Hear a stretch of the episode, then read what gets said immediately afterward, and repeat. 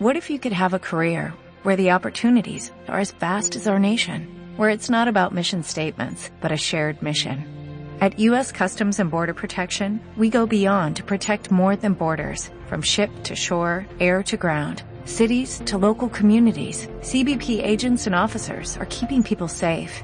Join U.S. Customs and Border Protection and go beyond for something far greater than yourself. Learn more at cbp.gov/careers. Hoy la intención va a ser compartir contigo un poquito sobre lo que yo siento de este proyecto. Sé que hay gente que está por primera vez y no entiende muy bien cómo es este tema y ya voy a hablar para ustedes. Sé que hay gente que tiene tiempo haciendo este negocio. Sé que hay gente que, pues de todo tipo aquí, pero lo importante es lo siguiente, mira. Si yo llego a decir una grosería, si yo llego a decir algo que a ti no te gusta, si, o si yo llego a decir algo que rompe con un paradigma que tú traías en todo este tiempo, en síntesis, si yo llego a decir algo que te disguste, que te enoje, que te moleste, recuerda que no es culpa mía, lo que pasa es que yo tengo una irritación cerebral, ¿ya? Mm. Bueno, amigos de Maturín, estoy sumamente, estoy sumamente contento de estar aquí. Eh, qué bueno que puedo compartir con ustedes un rato y la intención mía va a ser pues mostrarles un poquito lo que yo siento por este proyecto. Eh, sé que hay gente, eh, ¿quién está aquí por primera vez? ¿Quién está aquí por primera vez? Por primera vez. Mira, son, son bastantes, son bastantes. Qué Vamos a darle un aplauso a todos ellos que vienen por primera vez. Yo recuerdo las primeras veces que uno viene un a un evento como este, pues uno no conecta mucho, uno no entiende bien cómo es el tema y pues eh, básicamente, eh, hoy la intención va a ser hablar para todos los, digamos, a todos los targets que están aquí, a la gente que viene por primera vez, a los que tienen un poquito más de tiempo y a los que son legendarios también. La intención va a ser mostrarte un poquito mi sentir sobre este proyecto porque yo considero que es una idea potente, porque yo considero que es una idea matadora y porque yo considero que es la idea y la propuesta comercial de negocio personal más increíble que exista actualmente en nuestro país, que somos literalmente incomparables, y por qué tú tienes que salir a hacer esto con amor, con cariño, y por qué si tienes rato ya en el negocio y no has tomado la decisión de salir a hacerlo en serio, ¿por qué deberías hacerlo? No te voy a compartir, digamos como que técnica, porque cada equipo tiene una técnica en particular, al fin el negocio es muy sencillo, pero sí voy a buscar es compartir contigo un poquito mi visión, de esto, lo que yo creo que esto puede llegar a ser, lo que yo creo o lo que yo entiendo que nosotros hacemos. Y a lo mejor eso fortalezca un poquito tu creencia para que salgas tú disparado a vivir tu proceso y a ver la tremenda oportunidad que tienes en las manos, porque literalmente tienes una oportunidad potente, potente, potente en las manos. Ya, desde mi perspectiva, yo considero, muchachos, y quiero comenzar por ahí porque me parece importante, desde mi perspectiva, la gran mayoría de nosotros, incluyendo la gente que tiene rato haciendo esto o los que vienen por primera vez, desde mi percepción, duramos mucho tiempo confundidos. Y quiero que arranquemos por allí y lo anotes. Desde mi perspectiva, duramos mucho tiempo confundidos porque date cuenta, cuando un ser humano está confundido no sabe qué hacer, ¿me entiendes? Cuando un ser humano no está seguro de algo, no sabe qué hacer en cualquier cosa en la vida, ¿me entiendes? Cuando uno está haciendo un examen en la escuela y no sabe, no, está confundido, a uno lo raspan. Uno se frisa. Yo recuerdo gente estar en la escuela y ver, ver a compañeritas mías de, la escuela, cuando estudiaba aquí, tendríamos que 12 años, que el nivel de confusión y de friqueo era tal por no entender y por el estado de confusión que se ponían a llorar. Si nunca tuviste una compañerita que me dio el examen, pero ¿por qué llora? Ah, no, sé un coño, no, o sea, se ponía a llorar. O sea que la confusión paraliza a la gente. Las paraliza consciente o hasta inconscientemente. Había varios que estaban, tenían el coco paralizado, pensaban que se la estaban comiendo y cero también, ¿no? Cuando uno está confundido en algo, uno no puede hacerlo porque uno está literalmente frisado. Yo creo que este proyecto tiene varios estados de confusión y hoy voy a hablar de cómo yo, desde, yo lo veo algo así como que si este, como si lo que yo hago, muchachos, yo lo pudiese ver como, o cuando uno entra, el proyecto uno lo ve, pero lo ve a través de un vidrio que está empañado. Entonces, claro, hay que buscar la manera de desempañar el vidrio para uno darse cuenta qué es lo que esto realmente es. La mayoría de la gente tiene el vidrio totalmente empañado. O sea, uno entra y uno le dice, de aquel lado hay algo súper bonito que tú tienes que vivir y tienes que hacer. Entonces uno comienza, pero el vidrio está empañado. Y ese vidrio está empañado y eso uno lo desempaña con información y con varias cosas, ¿no? Para uno poder salir a correr por lo que hay detrás del vidrio, pero antes uno está en un estado así, ¿por qué? Porque uno no ve bien qué hay. Uno no entiende bien qué hay y como uno no entiende bien, somos muy miedosos. El primer estado de confusión que tiene un ser humano cuando comienza este proyecto con nosotros de social marketing es que ve que hay productos. Es lo primero que ve. Y es lo primero que le preocupa. La mayoría de nosotros los venezolanos, a, pesar de la, a pesar de la situación, a pesar de la situación coyuntural que estamos pasando como venezolanos, por idiosincrasia y por cultura, comemos mucha, ¿sí sabes? Entonces el estatus nos come demasiado. O sea, tú y yo conocemos gente que se está comiendo un cable pero tiene un título y son abogados, ¿sí o no? Y antes muerto que bañado en sangre, ¿no? O son ingenieros, o son médicos, o son arquitectos. Y eso es un cáncer, muchachos, en el coco de alguien. Porque cuando un ser humano siente, a ver, uno primero es ser humano antes que cualquier profesión, y yo entiendo que las profesiones, yo soy feliz de ser profesional, me parece una, es una satisfacción súper potente para mí, pero yo primero soy ser humano antes que eso. No sé si me explico. Y por lo tanto, yo no puedo creer que la gran mayoría de la gente se frise porque no entiende, porque ve unos productos. Porque le da pena el que dirán, porque parece mentira, pero en esta sociedad lo que más mueve a la gente es el que dirán. Desde todo punto de vista. Y eso no puede ser y mientras uno esté muy pendiente de lo que dice la gente, nadie, nadie, nadie en la vida que ha hecho algo grande ha estado pendiente de lo que dice la gente. La gente que ha hecho algo grande del mundo en la vida, en este país, o, o busca un momento en el que tú hayas tenido un éxito particular en algo que haya sido trascendental en la vida tuya y en la de alguien, no le paraste bolas a lo que decía la gente. Porque si uno escucha lo que dice la gente, ¿cómo se queda uno? Sentado. Frisado. En un estado de confusión. Entonces el primer estado de confusión evidentemente es el tema de los productos. A pesar de que allá afuera hay escasez de productos de todo tipo, pero somos tan cerrados que eso frisa a la gente. Lo primero que tienes que entender es que, claro, es que decir que, primero, decir que el negocio que nosotros hacemos es un negocio de ventas es una verdad incompleta. Es como decir que para graduarse de ingenieros hay que, hay que ver solamente matemática 1. Desde mi perspectiva, nosotros tenemos un proyecto de social marketing o marketing social potente que tú tienes que hacer. Porque me parece la idea más increíble por la tendencia, porque antes esto era, puede ser que sea bueno, hoy en día es totalmente evidente de que esto sea bueno, pero te tiene que dar la gana de entenderlo. De hecho, mucho más importante que lo que yo diga aquí hoy es la voluntad que tú tengas de captar y de aprender y de ser una esponja. Mucho más importante porque tú puedes tener, cualquiera puede venir aquí y sentarse con un, con, digamos, con algo preparado súper potente, pero si tú estás de brazos cruzados y no te da la gana de escuchar, no escucha. ¿Sí o no? Pero tienes que tener una voluntad de escuchar. Fíjate esto. Desde donde yo veo lo que nosotros hacemos, lo veo así, lo veo como la unión de dos, de dos potencias, de dos tendencias, que por sí solas generan mucho dinero. Digamos, el concepto de lo que es una red comercial y el concepto de lo que es una red social. El concepto de una red comercial es algo que siempre ha dado dinero, siempre en la historia de la humanidad, porque somos una sociedad de consumo. Y como somos una sociedad de consumo, nos levantamos y consumimos, nos acostamos consumiendo, nos morimos y nos bañan, ¿me entiendes? Antes de nacer uno le compran jabón, somos una sociedad literalmente de consumo. Tener un supermercado es una idea potente para cualquiera, porque llueve, trueno, relampaguea y la gente tiene que bañarse, ¿sí o no? Sin embargo, como tú y yo compramos un terreno y montamos un, un supermercado. Es complicado. Si ese supermercado está en internet, mucho más potente aún, ¿me entiendes? Ahora bien, ese concepto por sí solo genera dinero. Hay otro concepto que por sí solo genera mucho dinero y es la habilidad para conectar personas, muchachos.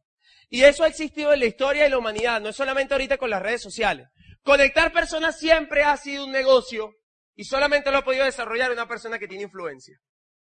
Por ejemplo, los equipos de fútbol, el Real Madrid es potente, el Barcelona es potente, no por el estadio, ni siquiera por los jugadores porque los cambian a cada rato. Es por la organización que han conformado con los fanáticos. Porque es mucha gente conectada a una causa. Dicen los del Barcelona, más que un club. Dicen los del Madrid, no hay nada mejor. Es el eslogan. There is nothing greater. Ahora bien, por eso existen muchas religiones. Porque un líder de influencia conecta a muchas personas con una causa. Eso genera ingresos. Por eso existen partidos políticos. Porque un líder con influencia hace que mucha gente se conecte a una causa. Eso siempre ha generado dinero. Hoy en día es mucho más evidente por las redes sociales.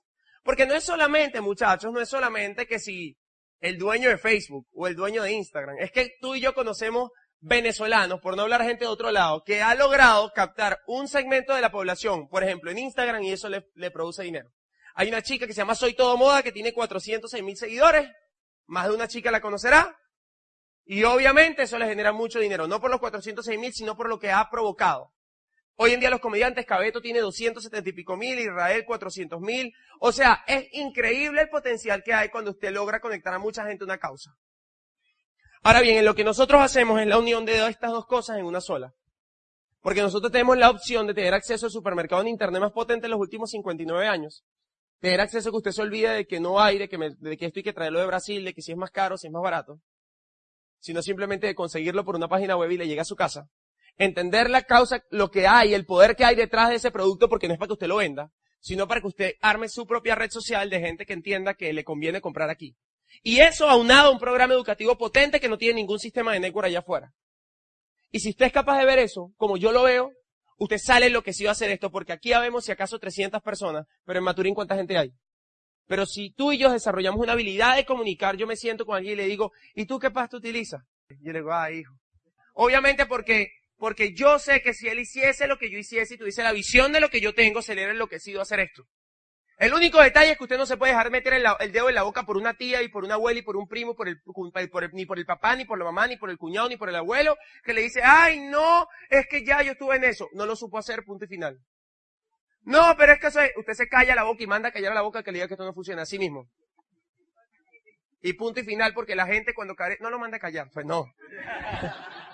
Pero le dices, no, o sea, dice, si tú entendieses lo que yo entiendo, no pensarás así, tú lo que tienes es un vacío de información. Te voy a explicar lo que es el marketing social. Mira, eh, ustedes saben quién es Messi, ¿cierto?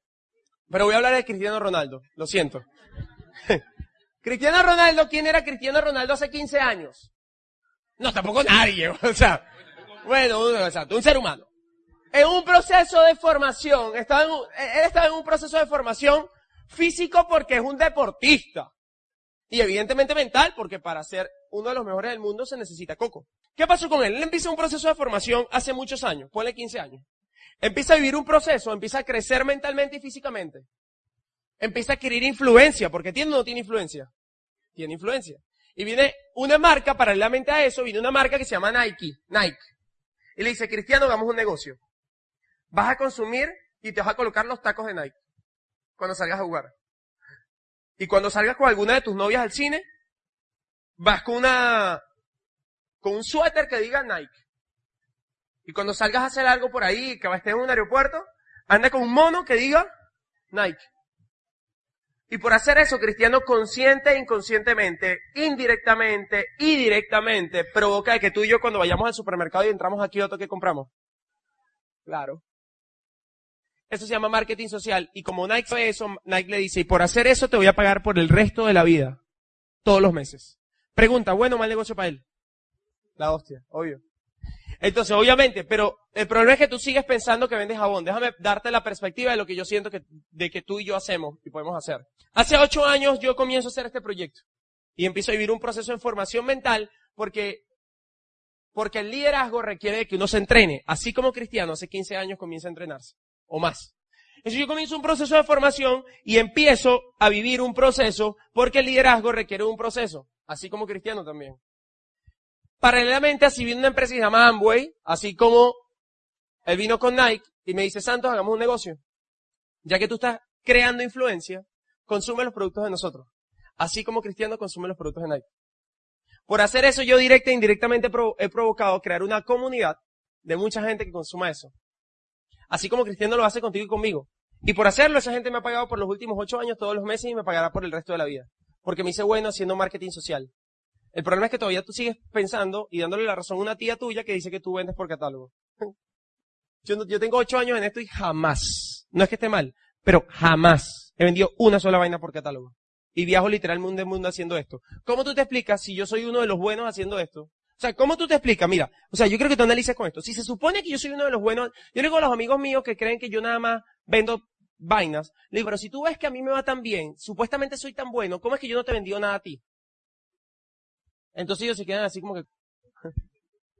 Así que muchachos, lo primero que tienes que entender es el potencial que tiene esto. El primer estado de confusión del cual hay que salir es el que estás en algo pequeño, estás en algo potente. De hecho, Lo mejor que tiene esto es que hay productos. Porque es lo único que lo hace legal. Por eso me da mucha pena allá afuera cuando te auspicias en algo y te dice, y te vamos a dar una página web para que vendas boletos. Dice, increíble, bueno, las páginas web son gratis. Cualquiera de ustedes puede tener una página web. Además, si viene alguien allá afuera y te dice, no, es que nosotros, nosotros hacemos un sistema de network que tiene páginas web, que tiene una agencia de viajes, tú le vas a decir esto. Mira, ¿tú sabes qué es Expedia.com? Expedia.com es la página web más visitada para comprar boletos en el mundo. Y le dice, Expedia es partner store de Amway en Estados Unidos. O sea que yo también puedo vender boletos. Tonto. lo que pasa es que la gente no es capaz de ver lo que tú y yo tenemos en las manos. Por eso no se preocupen, muchachos, porque estamos con lo mejor. No se preocupen porque estamos con lo mejor. Imagínate la incoherencia, y tengo que decirlo porque sé que hay una modita ahorita de otros, de gente que hace telar multinivel de cualquier vaina, y tengo que decirlo, a mí no me da pena, total, que me va a meter preso. lo más irónico, lo más irónico es que por redes sociales me escriben un grupo emocionado que ven todos mis videos en YouTube, todo lo que tengo en iBooks, y hacen otro network. Le digo, ¿no tendrán tres dedos de frente? Para decir, si el chamo con el cual estoy aprendiendo hace otro, ¿qué hago yo aquí? No sé si me explico. Entonces lo primero que hay que salir es de estado de confusión y que te sientas orgulloso de lo que haces porque es sumamente emocionante, muchachos, lo que hace la compañía con la cual nos asociamos y el potencial que tenemos de construir algo lindo con esto. Porque lo que más me gusta es que tenemos en la mano la posibilidad de con algo tan cotidiano como el consumo masivo, tener una herramienta en la mano para hacer el bien. Con algo tan cotidiano como el consumo masivo, hoy en día tenemos una herramienta en la mano para hacer el bien. Primer estado de confusión del cual hay que salir es que esto es solamente de productos. Evidentemente hay que facturar, no me malinterpretes, pero hay más profesional. El segundo estado de confusión del cual la gran mayoría de nosotros nos encontramos es que uno entiende, pero uno dice, ah, pero ¿será que vale la pena? O sea, ¿será que vale la pena? ¿Será que vale la pena el bullying que me hacen? ¿Será que vale la pena? Y en ese ¿será que vale la pena? se le van a la gente años. Porque no salen disparados a hacer esto, no le comparten este negocio a mucha gente, porque no están claros si será que vale la pena, ¿me entiendes? Porque no están claros si será que vale la pena. Yo después de vivir lo que he vivido los últimos dos años, de conocer a la gente que he conocido, de ver lo bonito que puede ser la vida, cuando uno toma una decisión para vivir diferente, te tengo que decir que vale demasiado la pena. Mira, yo tengo que, de hecho yo tengo que, una de las cosas más potentes que ha tenido esto, es darme la libertad de poder ser exitoso aquí, en donde todo el mundo se queja. O sea, no hay nada más potente que hacerse exitoso en tu país. A pesar de todo, no hay nada más potente que hacerse exitoso en tu país. ¿Me entiendes? Eso es buenísimo, eso es potente. Entonces, para que tú te des cuenta de que vale la pena, para que tú te des cuenta de que vale la pena, yo lo único que puedo hacer por ti es decirte que busques elevar tu nivel de creencia. Ahora bien, el nivel de creencia dentro de este proyecto se eleva de tres maneras. Tenemos audios, que los audios te dan estamina mental, tenemos libros que te elevan el nivel de conciencia y tenemos eventos que elevan tu nivel de creencia. Porque viene aquí se para una persona de carne y hueso que vive a 200 kilómetros de donde tú vives y te das cuenta de que si ese ser humano, si ese ser humano pudo hacerlo, ¿por qué tú no?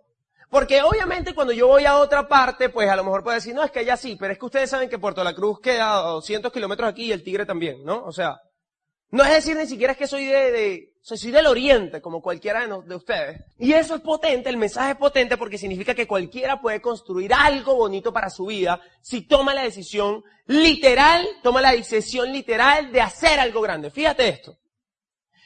En esos eventos, yo recuerdo que yo empecé a asistir a eventos y los eventos ahí me ayudaban en la creencia y yo fortalecí lo que yo quería que esto fuera. Y esa, esa es mi labor básicamente hoy. Yo en la universidad o en el colegio, realmente fue en el colegio, aprendí una cosa, muchachos, que se llama la pirámide de Maslow. Según la pirámide de Maslow, hay cinco necesidades básicas que tiene el ser humano. La primera son, pues, dormir, comer. De hecho, hay seis. La primera es Wi-Fi, ¿no? Pero luego del Wi-Fi, luego del Wi-Fi, viene las necesidades básicas del ser humano. Y luego vienen cuatro yo empecé a hacer este negocio así con amor porque yo encontré todo lo que yo quería aquí. O sea, ve, hay proyectos que dan mucha plata, pero te quitan mucho tiempo y no te hacen feliz. Hay vainas donde uno, por ejemplo, tiene una fundación, es muy feliz haciendo, pero carece de billetes, no sé si me explico. O sea, es muy difícil estar en un proyecto que sea literalmente integral, donde uno se sienta bien como ser humano. Es complicado, pues no es imposible, pero es complicado. Yo comencé a hacer esto con tanto amor cuando yo me di cuenta que nunca había encontrado algo tan integral como esto, pero solamente para, que el, para el que es capaz de verlo así. Ve, según Maslow, después de las necesidades básicas, existe una cosa que se llama seguridad. La gente literalmente, o sea, eso lo necesita el ser humano, la gente se mata por seguridad. Por eso en nuestro país, a pesar, a pesar de que cualquier empleo es mal pagado, porque el 80% de los venezolanos no gana más de 100 mil bolos, o 150 mil, que tú sabes que las cestas básicas son 300 mil, a pesar de que todos aquí en esta sala saben que eso no alcanzan, nos matamos por los trabajos y soñamos con los que nos contrate PDVSA o nos contrate, no sé si me explico, la gran mayoría del venezolano, no estoy diciendo que tú, pero la gran mayoría, porque tenemos un chip en el coco que dice que lo que más le preocupa a uno es el 15 y el último. Porque uno sabe que uno puede en la oficina amarrar la perra, meterse en Facebook, ¿me entiendes? Igual te van a pagar. O sea, uno siente esa seguridad. Pero si hay algo seguro, si hay algo seguro de verdad en cualquier trabajo, es que más temprano que tarde a uno lo votan. Eso sí es seguro. Porque tú puedes buscar cualquier estadística. Eso era antes, mi hermano, antes de que PDVSA fuera PDVSA, que era Corpoven, que el abuelo de uno tenía el vaso de Corpoven, la, el bolígrafo de Corpoven, ¿sí o no? ¿Sí? La, taza, la franela. ¿Y, ¿Y cuánto tiempo duraban trabajando en eso? 40 años, ¿verdad que sí? Dime qué amigo tuyo, eso tuyo, sabemos que eso es paja hoy en día, por Dios. O sea, es que a mí me da felicidad hablar en Venezuela porque yo sé, porque yo vivo aquí. O sea, tú y yo sabemos, está muy lindo que nos graduemos, pero aquí todo el mundo sabe que cuando se salga de la universidad, ¿qué vas? Si es la gran pregunta. O sea, ¿qué hago? Y la peor respuesta es, me voy para el co Esa es la peor respuesta. Por eso se van a dar trancazo, a hacer lo que sea allá afuera, y después vuelven es que realmente la vida no cambia cuando no cambia el código postal. Anoten eso. La vida cambia cuando eres capaz de cambiar la mente. Porque yo quiero que entiendas de que el cerebro lo tienes pegado al cuello y si tú te vas para otro país y te llevas el mismo cerebro en escasez, te pasa factura allá afuera. Porque yo tengo amigos que se han ido para afuera y les ha ido muy bien y tengo amigos que están pasando burda de roncha, ¿sí o no? Así como tengo amigos que aquí están pasando roncha y tengo amigos que le va bien, ¿me entiendes? Tengo amigos que le va bien. O sea que lo trascendental en el ser humano es que cambie la manera de pensar. Es lo único que es trascendental en el ser humano, es que cambie la manera de pensar. Entonces, ¿qué sucede? Seguridad mata a la gente. Ahora, yo no digo que tú no puedas trabajar en un taladro porque amas eso. Eso sí me parece positivo. Pues hay gente que ama esa vaina. Y les encanta la braga y eso. Y eso yo lo entiendo. El detalle es que uno no puede ser iluso. Bueno, que nadie ama la braga. No, hay gente que le, hay gente que sí, mira, ya levantó la mano, es que hay gente que sí ama lo que hace. El gran, y eso no está mal, es que el gran problema no es trabajar en ningún lado. El gran problema es uno ser iluso y pensar que puede tener libertad económica y darle todo lo que uno quiera a su familia con un empleo. ¿Dónde está el detalle? Fíjate, mi papá es médico. Mi papá no ha dejado de ejercer como médico. ¿Cómo te llamas tú? Sasha. Mi papá no ha dejado de ser médico. Ahora ve el detalle. Mi papá pudiese dejar de ejercer como médico porque con este negocio le va muy bien. Lo que pasa es que es muy diferente ejercer por gusto y no por gasto. El gran problema es cuando a ella, a pesar de que ama lo que hace, le toca ir a trabajar y está preocupada por, por 15 y último, o está preocupada por alguna situación. Entonces ahí ya no, ahí uno pierde la pasión por lo que hace. Ahí es donde viene el problema, porque tú puedes amar lo que hace, pero el problema es donde viene. Cuando vienen situaciones y no tienes seguridad. Entonces fíjate, si hay algo seguro, seguro, seguro, o mejor dicho, esa seguridad que nos pintaron es falsa. Yo recuerdo antes de yo hacer este negocio, muchachos, yo no soy millonario, ni nada por el estilo, ni les voy a caer a coba, ni nada. Ahora bien, yo no le debo un centavo a nadie. Puedo comer donde yo quiera, hacer lo que yo quiera y cuando yo quiera. Para eso no necesitas ser millonario, pero sí necesitas ser solvente. Yo recuerdo antes de yo tener resultado en este proyecto, yo tenía una novia que pasó las verdes. Porque íbamos a comer por ahí. Sushi. Estás loco, ¿ves? Y ya sushi es, mejor dicho, como de un riñón. ¿Sí o no? O sea, Sí, sí, no, yo agarraba y yo veía el celular. Entonces, fíjate lo que pasa. Yo tengo, yo, yo soy vanesco. No hay nada más espantoso que ver donde uno tiene plata. Si en la corriente o la de ahorro, para no pasar pena pasándola. ¿Sí o no? Yo me cansé de eso. Yo me cansé de no poder darle algo a mi papá y a mi mamá. Yo me cansé de vivir recortado. Y tú tienes que cansar también de eso. Eso no puede ser. Tú y yo no vinimos para acá a vivir recortado. Yo hago este negocio y amo este negocio porque este negocio a mí me dio, en cierta forma, seguridad económica, porque hoy en día vivo tranquilo, con solvencia, pero porque aprendí a hacerlo bien. O sea que eso yo lo conseguí aquí. Segundo, después dice, dice, la otra cosa que dice más lo es afinidad. Y es sentirse querido, ¿me entiendes? Es sentirse como parte de un equipo. Y eso es natural en el ser humano. Así tú seas un ermitaño, no, a mí lo que me gusta es estar solo. Olvídate, y si eres venezolano menos. Uno por naturaleza quiere ser parte de algo. Lo que pasa es que uno también tiene que ver de qué es parte, porque uno también puede tener un grupo de panas y beber todos los fines de semana. Y hay afinidad. el gran problema es que uno carece de otras cosas, no sé si me explico. Yo nunca había encontrado un equipo tan chévere y un lugar donde yo me sintiera mejor, donde me sintiera más completo, donde me sintiera más feliz que aquí. Porque no es solamente muchachos aquí, sino es el, a todos los lugares donde he ido, me han recibido con un cariño, pana, que eso lo tienes que vivir tú. ¿Sabes lo que es ir para la, o sea, para donde, para Guana, para, para Obregón, para Hermosillo en México, para Monterrey, y para Madrid y para Barcelona y llegar y te esté esperando un grupo de gente afuera con una pancarta con tu nombre, en literalmente, y ahora mismo llegué a Argentina, y yo digo, ¿en qué mundo, me entiendes? ¿En qué mundo? Es increíble, es increíble en este negocio.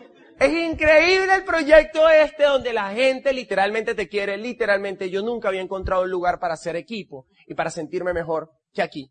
Y las últimas dos que dice más lo son autorrealización, bueno, reconocimiento y autorrealización. Reconocimiento y autorrealización. Y reconocimiento, yo recuerdo cuando yo tuve mis primeros inicios de trabajo fueron una radio en Puerto que se llamaba FM Noticias. Y en esa radio había una tipa que trabajaba ahí, era como la jefa. Ya no era mi jefa, pero era como la jefa. El único aplauso de la tipa era, está llegando tarde a la pauta, Santos, apúrate, ¿no? En este negocio el mundo literalmente, o sea, la vida literalmente nos cambió a tal punto que uno dice, pana, o sea, reconocimiento. Aquí tú te vas a dar cuenta que te reconocemos por todo. O sea, aquí ¿quién es nuevo? Y te aplauden. Allá afuera eso no es así, ¿me entiendes? Y eso es importante porque el ser humano por naturaleza necesita sentir que es reconocido por lo que hace. Eso es natural en el ser humano. Ahora, te voy a decir reconocimiento, te voy a decir desde lo más bonito hasta lo más ¿Te gusta la farándula? Hasta lo más farandulero que pueda llegar a ser el reconocimiento en este proyecto. Te voy a decir desde lo más impactante. Te voy a decir algo que me impactó. Yo hace año y pico fui a Michigan, la sede de, la empresa está en Michigan, yo fui como uno de los jóvenes representantes de Latinoamérica y yo fui para la empresa. Eso queda nada Michigan, eso queda lejos, lejos, lejos, donde se enchufa el sol. Y entonces yo voy allá, imagínate, eso queda súper lejos y cuando yo llego, muchachos, me hacen un recorrido por un pasillo y en uno de los pasillos estaba la banderita de Venezuela y abajo de la banderita de Venezuela había varios nombres. Y en uno de esos nombres decía Santos, estaba el de mis papás, estaba el de Héctor Ismeri, pero ahí estaba, ahí abajo, decía Santos Lever Rivas Reyes. Yo lo vi. Eso está empotrado en cerámica. Y dije, pana, en Michigan, en el norte, a 8.000 kilómetros de aquí, en el tigre ni siquiera hay un graffiti mío que diga Santos desgraciado. O sea, ah, ¿me entiendes? Mira, de lo más bonito, hemos estado hace un año y pico, estábamos en un, hace un año y pico estábamos en un evento, y me ha pasado en diferentes partes por toda la gente de Venezuela, estamos en el poliedro, habían seis mil personas, y se me acerca una muchachita Dice, santo, y eso te, eso te da autorrealización, ¿me entiendes? Y obviamente da reconocimiento. Dice, santo, y me agarra y me dice, yo todas las noches me acuesto viendo tus videos en YouTube. Y en la mañana también, y gracias, y la chama temblaba como de emoción, como si estuviese viendo y no sé quién, yo, pana, tranquilo. Y decía, ¿cuándo en la vida? Uno iba a poder trascender en la vida de alguien. De hecho, estos días, una hija de una, de una chica del equipo, que es una niña de nueve años, parece que le estaban haciendo bullying en, el, en la escuela, y entonces me llamó porque yo era como su hermano mayor. Y yo nunca pensé que este negocio yo pudiese trascender en la vida de tanta gente. Ah, ¿te gusta lo fancy? Porque a los venezolanos nos gusta el caché, ¿sí o no? Lo fancy, lo bonito. Estaba yo en Nueva York caminando. ¿Quién ha ido a Nueva York? Es increíble. Estaba yo en Nueva York caminando. Pues Nueva York, pana, yo nací en el Tigre, ¿me entiendes? No, en, no en, el Tigre. Estoy yo no, caminando en Nueva York y pasando por uno, por Times Square. O sea, caminar en Nueva York es literalmente como en las películas. O sea, está el gentazo y tal. Y en eso está, yo estoy, ya ahí no había no hay ningún evento de negocio, nada. Estoy yo caminando, random, con un pana y su esposa por Nueva York. Conociendo, turisteando. Y mientras voy caminando en medio de la cosa normal, en medio de todo el bululú que estamos caminando, una tipa me agarra por el brazo y me dice, Santo. Yo, obviamente uno se asusta porque uno viene aquí, yo mierda. ¿Qué? ¿Qué? Se me dice, tú eres santo. Yo digo, bueno, yo me llamo santo, pero yo no sé cuál. Yo te, y si yo, yo a ti te conozco. Yo digo, a mí. Y me dice, yo veo todos tus videos. Me educo con todo lo que tienes en internet. Te quiero dar las gracias y me puedo tomar una foto contigo. Yo nunca me había sentido tan Justin Bieber en mi vida. Reconocimiento nunca había encontrado algo tan potente. Y autorrealización. Mira, desde la simpleza de poder ver un muchachito de 20 años que perdió la esperanza en este país y yo enseñarle lo que yo hago y él le vuelvan a brillar los ojos y vuelva a creer que hay una posibilidad de hacer algo diferente, eso te da autorrealización como ser humano hasta el hecho de que allá afuera tanta gente habla tan mal del país de nosotros. Yo que he tenido la posibilidad en los últimos dos años, literalmente, literalmente, de hecho lo que voy a hacer para la segunda parte es que te voy a poner una imagen. Literalmente hemos recorrido 12 países y hay, por ahí van 120 ciudades.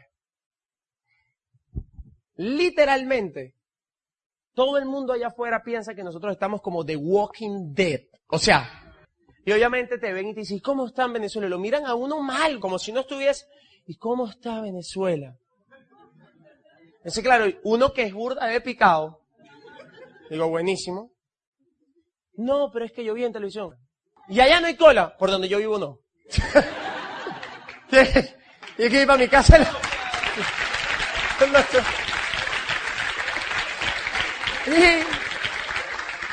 Pero lo mejor, lo mejor, lo mejor es que mientras hay una percepción errada allá afuera, yo tengo la posibilidad de que Dios me haya prestado el oído de los extranjeros y sus tarimas para decirle que tenemos el mejor país del mundo y que ojalá hubiesen nacido aquí, ¿me entiendes? Ojalá.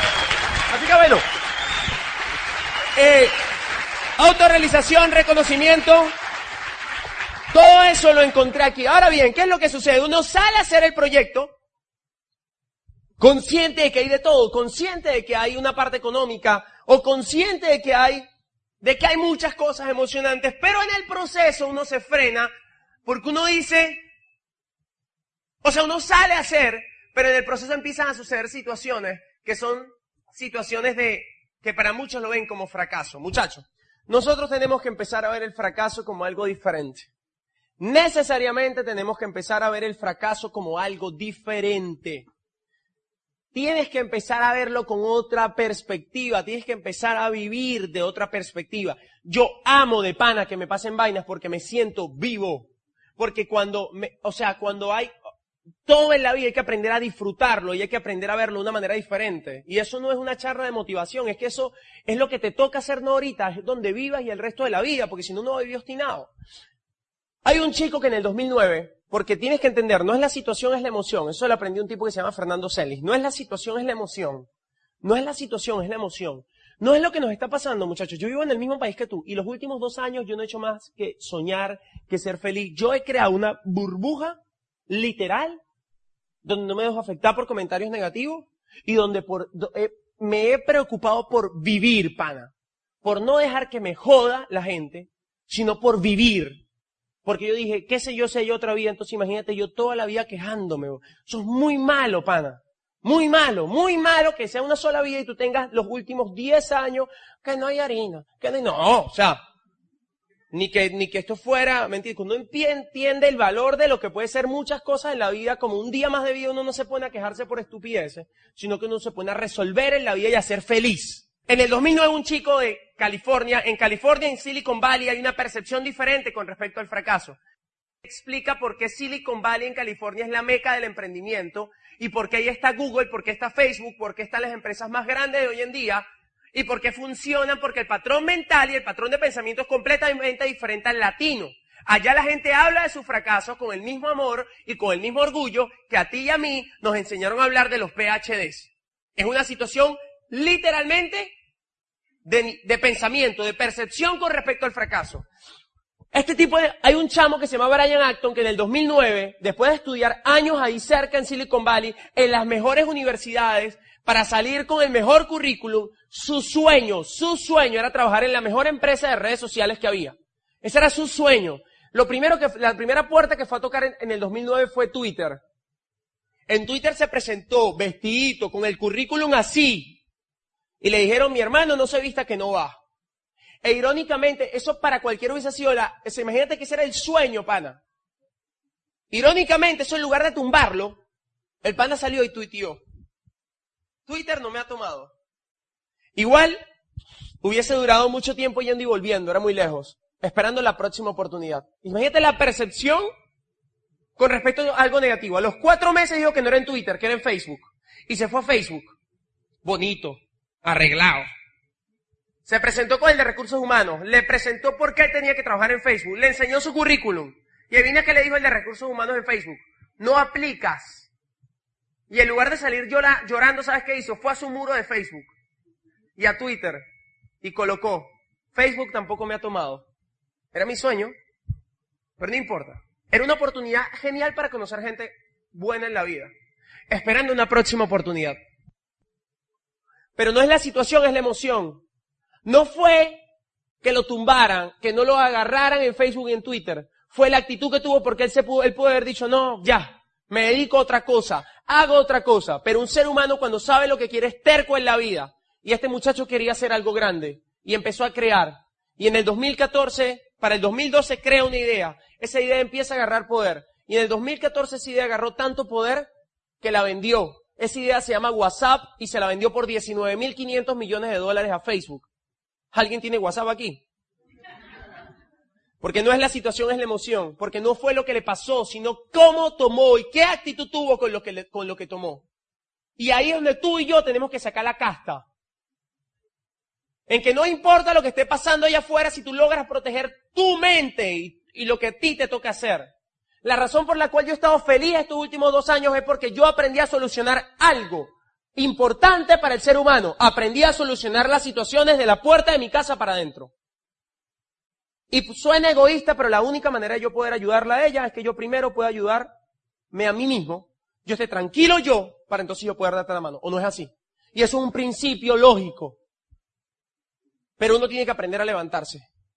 Uno tiene que aprender a levantarse. Yo recuerdo cuando yo arranqué el negocio, tenía 20 años, Invité a mucha gente, no me fue ninguno. ¿Hay alguien aquí que haya invitado a alguien y no le haya venido la gente?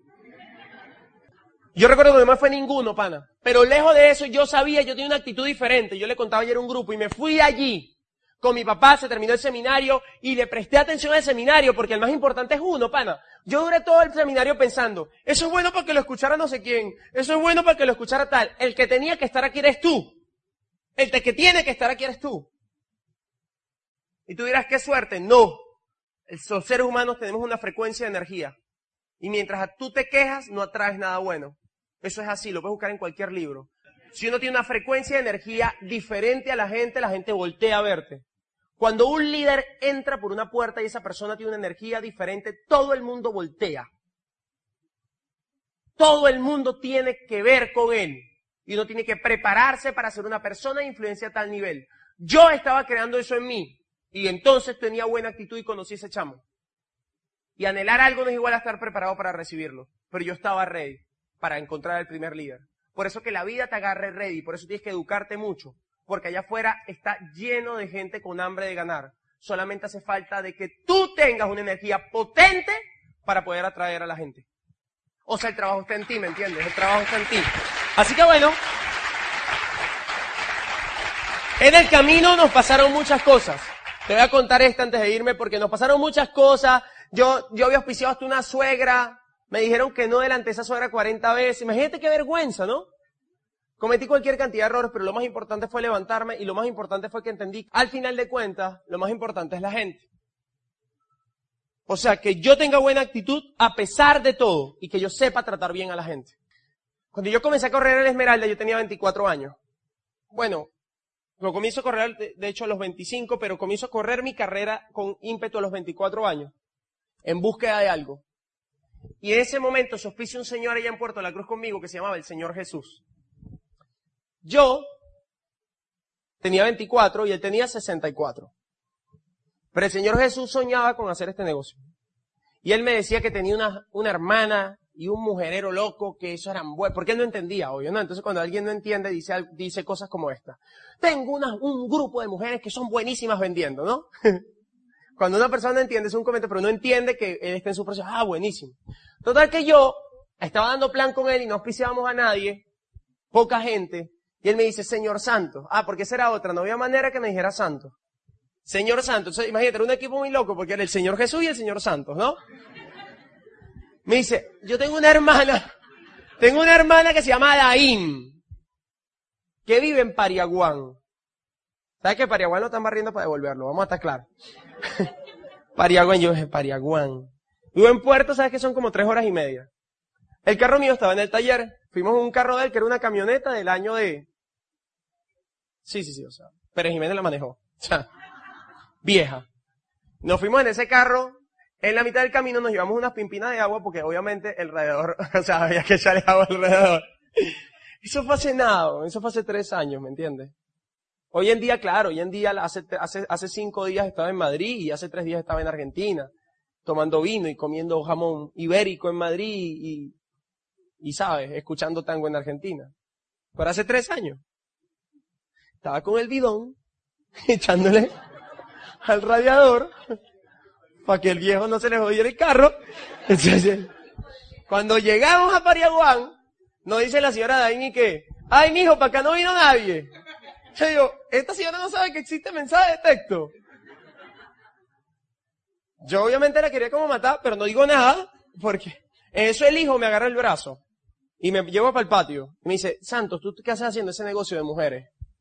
Y yo, me dice, yo te voy a decir el negocio que tú tienes que hacer. Y entonces me, me mete así detrás del patio y me saca unos gallos. Plan, tú lo que tienes que aprender a criar gallos pa, porque los gallos de pelea dan real. Y yo, yo obviamente le empecé a preguntar, porque uno sabe que es chismoso, para ver cómo, y cómo es que es el negocio.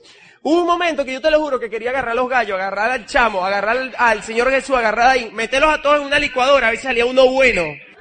Obviamente quería decirles de todo, pero ¿qué quedó? Lo que me quedó fue abrazar a mi vieja y que tranquila, no pasa nada. Porque al final de cuentas, ¿qué? O sea, me senté con ella porque no es la situación, es la emoción. Y como esa señora vio que yo fui, no fui mala gente, entendí, ay, mi hijo, disculpa, mi esa señora.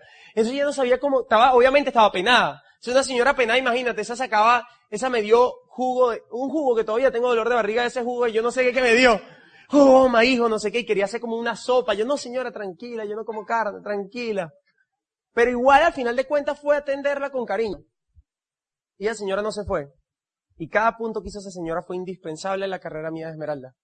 Cada punto, bendita señora que no la maté ese día. Porque cada punto que hizo esa señora fue indispensable. Porque no es la situación, es la emoción. Yo no sé cuántos retos vamos a tener tú y yo en este país y en el negocio. Pero lo que sí te puedo decir es que ser feliz es una decisión. Yo decidí ser feliz en este país y donde sea. Yo decidí ser próspero. Yo decidí, yo decidí ser diferente. Decidí que no quería encajar en ningún lado. Decidí que quería vivir diferente. Decidí que quería crear algo diferente, decidí que quería llevar un mensaje diferente, decidí que no me daba la gana de perder, así estuviese en un país complicado, no me daba la gana, me daba la gana de ganar. Y cuando a un ser humano le da gana, le da la gana de ganar en la vida, gana. Y cuando te haces próspero, y sobre todo cuando te haces ganador, porque lo más importante en la vida es ganar, pero mucho más importante es ganar otra vez. Pero mucho, mucho más importante es hacer que otro gane contigo también. Y cuando tú aprendes a hacer eso y cuando tienes un mensaje diferente, también te vas a hacer geográficamente inestable porque el mundo, al mundo le encanta escuchar la historia de un ganador.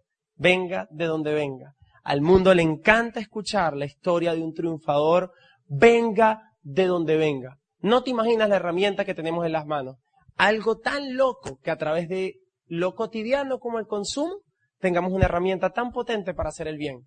Una herramienta tan linda para hacer el bien.